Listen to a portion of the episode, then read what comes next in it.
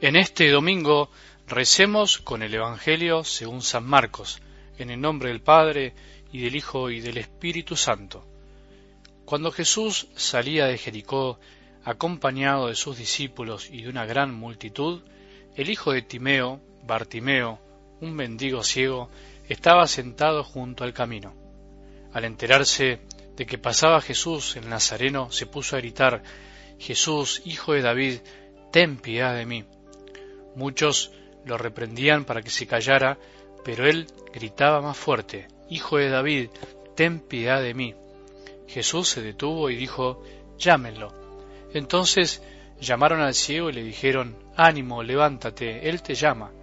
Y el ciego, arrojando su manto, se puso de pie de un salto y fue hacia él. Jesús le preguntó, ¿Qué quieres que haga por ti? Él le respondió, Maestro, que yo pueda ver.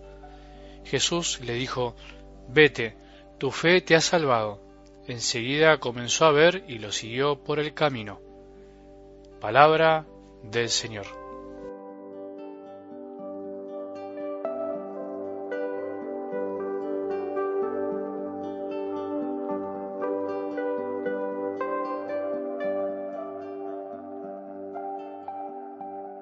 En este domingo creo que es lindo detenernos tranquilos en esta escena tan maravillosa de la palabra de Dios, en la que podemos contemplar tantas cosas, tanto la actitud de Jesús como la de la multitud, la de los discípulos y por supuesto la de este ciego mendigo llamado Bartimeo, un cieguito testarudo, cabeza dura como decimos a veces, hablando cariñosamente pedigüeño, pero con un corazón inmenso que nos enseña tanto.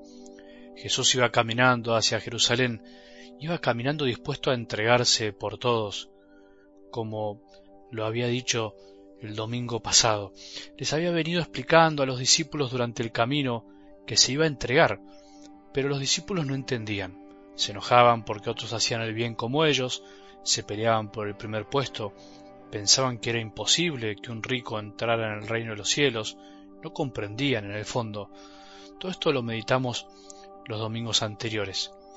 Los discípulos y la multitud van caminando con él sin entender mucho, bastante desubicados, como decimos, y por otro lado está este ciego, el mendigo al costado del camino, en la banquina, como se dice, que rompe a gritos todos los esquemas mentales que podemos tener como freno para comprender. Estos son los personajes de algo del Evangelio de hoy que está lleno de simbolismos y enseñanzas. Empecemos por Jesús. Jesús se detiene porque escucha, escucha el grito, lo manda a llamar y le pregunta ¿qué puedo hacer por ti? Mientras todos quieren callar al pobre mendigo, Jesús escucha, llama, pregunta y salva. ¿Puede hacer algo mejor? ¿Puede haber algo tan bueno? En esta escena, como en tantas otras, nos muestra que Jesús es el único que escucha verdaderamente entre tanta gente, el único que nos escucha profundamente, que nos escucha a nosotros en medio de la multitud de la humanidad, que a veces nos pasa por encima en este mundo tan egoísta. Él es el único que nos escucha no para enojarse y mandarnos a callar, sino que escucha para salvarnos y hacernos entrar en su camino, en el camino. Qué linda esta imagen. Y la delicadeza de Jesús es maravillosa. Bueno, ¿Ese es el Jesús que conocemos vos y yo? ¿Ese es el Dios al cual rezamos?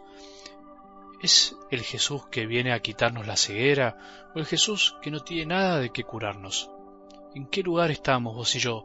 ¿En ese lugar de los que callan al ciego?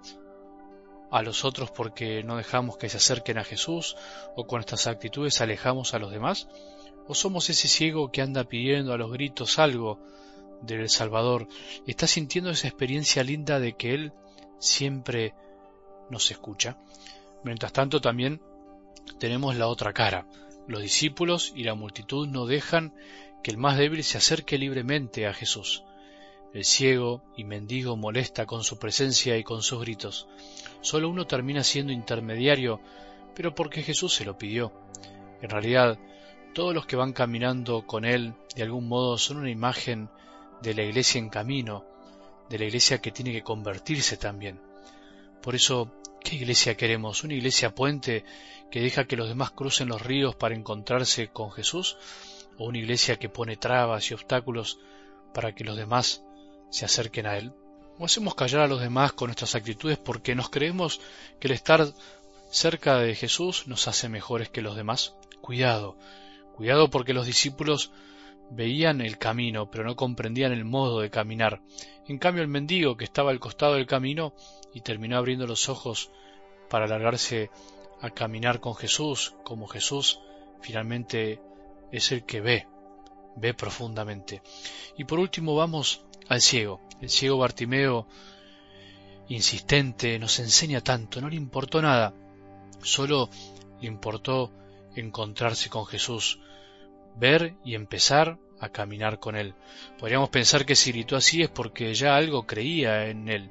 Significa que ya había escuchado sobre Él y sabía que si le pedía algo a este hombre, al hijo de David, al rey, iba a ser curado. Cuidado, a veces los descartados al borde del camino, los que están descartados de nuestra sociedad, de la iglesia incluso, los que están sufriendo, los supuestamente más pecadores, los que pensamos que no tienen nada para dar, tienen una fe más pura y más valiente que la de los que andamos caminando cerca de Jesús. Y a veces andamos casi como guardaespaldas, cuidándolo de que no se le acerque nadie, aparentemente indigno.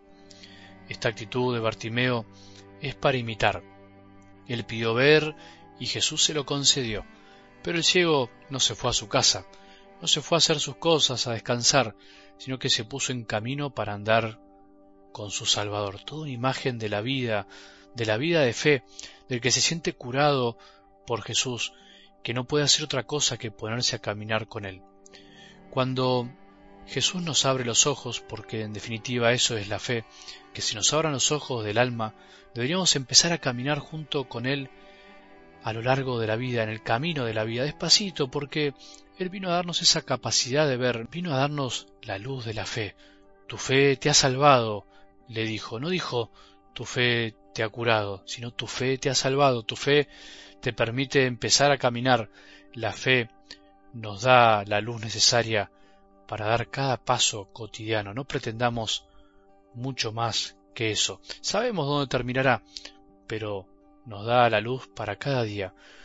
Dios quiera que hoy seamos como este ciego Bartimeo, que pidamos a los gritos, Jesús, que vea, que vea algo más de mi vida, que te vea presente en mi familia, en mi trabajo, en mis amigos, que te vea, que te vea.